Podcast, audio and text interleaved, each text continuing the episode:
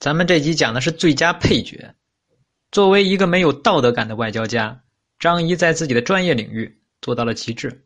楚国已经孤立，楚王已经发怒，而且气势汹汹的扑来了。接下来要怎么干，就要看秦国诸位将军的表现了。这个楚国不知道啊，秦国的一系列行动完全是有预谋的，事先在外交和军事两条战线上进行了缜密的筹划，而且在执行过程中通盘考虑，相互照应。张仪呢，伤筋动骨一百天，不但是在逼迫楚怀王就范，而且是在给秦军赢取准备时间。楚怀王怒而兴兵，速度不可谓不迅速，但是秦国的准备则更加充分。尽管如此呢，秦惠王秦惠王仍是没有必胜的把握。对楚之战是秦国进入新时期以来进行的最大一场战争，对方是实力雄厚的楚国，而且举国来战，势在搏命。秦国这方面也动员了举国的兵力，准备与楚国拼个你死我活。大战之前，气氛紧张到了极点。楚怀王那边可能想的较少，人家就是一门心思的要打仗。秦国这里可就不一样了。君臣经过缜密的筹划，做了大量的前期工作，特别希望能赢。因此，秦惠王心理上有着巨大压力。人在紧张的时候，最需要的时候是心理慰藉。秦惠王想到了拜神。秦人对神非常的虔诚，一直以来呢，他们都相信所取得的成就是各路神仙保佑的结果，因此每取得一个阶段的胜利，便会树立新的图腾。在崇拜对象上，这个秦人的口味呢却很杂，外邦的神、本土的神、高山、大河、先贤、异灵，都是他们虔诚叩拜的对象。这个秦惠王返回旧都雍城。祭祀了叫巫贤之神，这个巫贤是商代太戊帝的国师，可能因精通占卜术而被神化。这个秦人与商人瓜葛很深，便将巫贤供奉起来。随后，秦惠王又驱车来到了朝纳丘，说：“这朝纳丘在哪儿啊？”这朝纳丘啊，首先是一个不大的湖泊，在今天的甘肃省平凉西北。这秦人建国以前呢，曾在这里生活过，在秦人遥远而永远难忘的记忆里。这朝纳丘是一个神圣而神秘的地方，秦人相信水中有神秘的神灵在保佑着自己。虽然在几百年的不断发展中，秦人建立起西畴和抚畴等新的精神圣地，但是朝纳丘那湾水，他们却永远不曾忘记。秦惠王在朝纳丘的水边，隆重的祭拜了水中的大这个大觉丘神，然后又刻了碑文若干。以祈求神灵的保佑。说祭拜一圈之后，秦惠王回到咸阳，对楚之战正式拉开序幕。说楚国兵分两路，向秦、韩、魏一方发动进攻，一路由这个将军屈盖率领进攻商於之地，另一路呢由上柱国景翠率领围攻韩国的雍氏之地。这雍氏呢是在今天的河南禹县东北。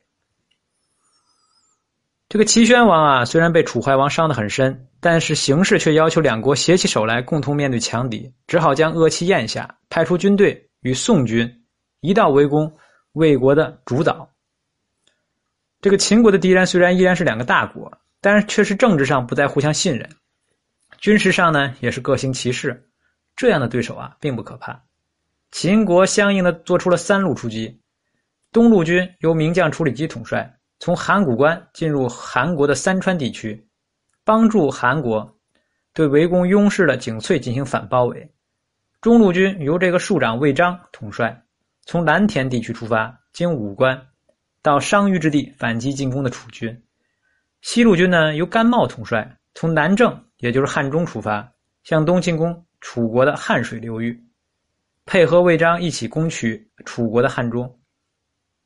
这三路军队中的主力是魏章率领的中路军。这个魏章呢，首战告捷，在丹阳地区重创楚军，取得斩首八万的骄人战绩。楚军首领屈盖、副将这个冯侯丑等七十多名高级军官被俘。魏章呢，乘胜掉头向西，与向东进击的甘茂所部会合，攻占了楚国的汉中土地六百里，设置了汉中郡。东路军处理机因在丹阳会战中帮助魏章取得胜利，被封为严军。封军之后，这处理机斗志高涨，像打了鸡血，完全进入攻击模式。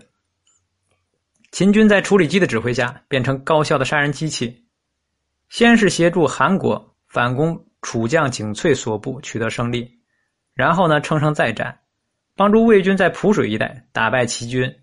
这一仗啊，齐军输得很惨，这个将军生子战死疆场，名将邝章呢？也抵挡不住秦军的攻势，率部撤走了。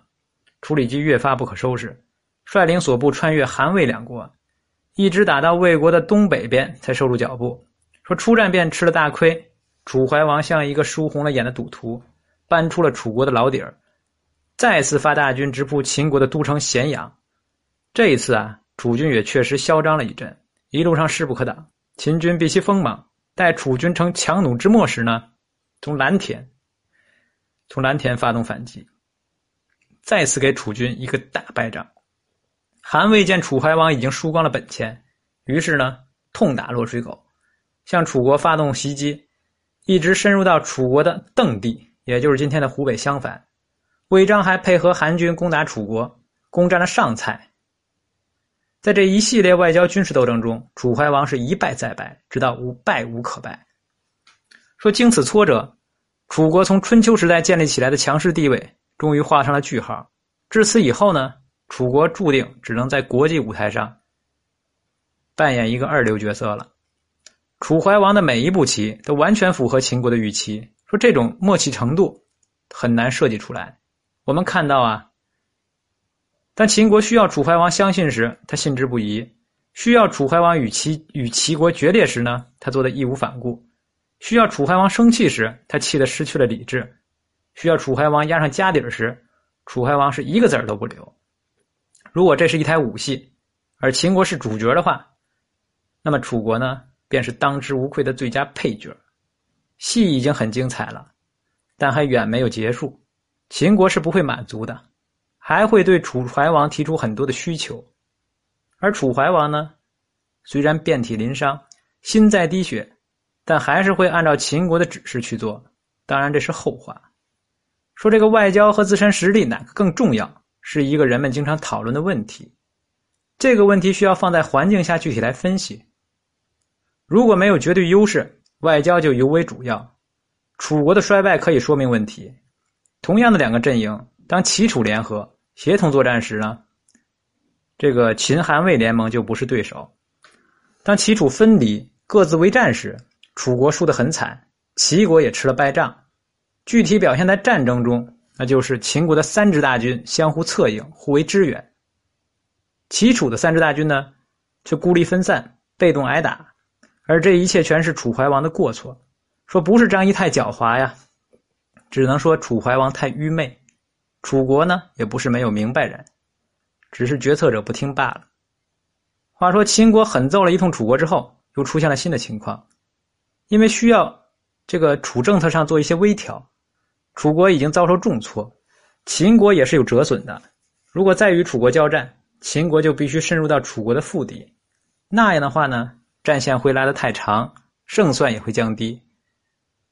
而且秦国发现啊，自己在痛打楚国的时候，这韩魏两国没少捡便宜，因此呢，这秦国需要将楚国放在一边回过头来在三晋身上要做点文章了。可是秦国偏偏有一个脑细胞过剩的人，战略调整之时，也不忘戏耍一把楚怀王，这不好戏又要上演了。完。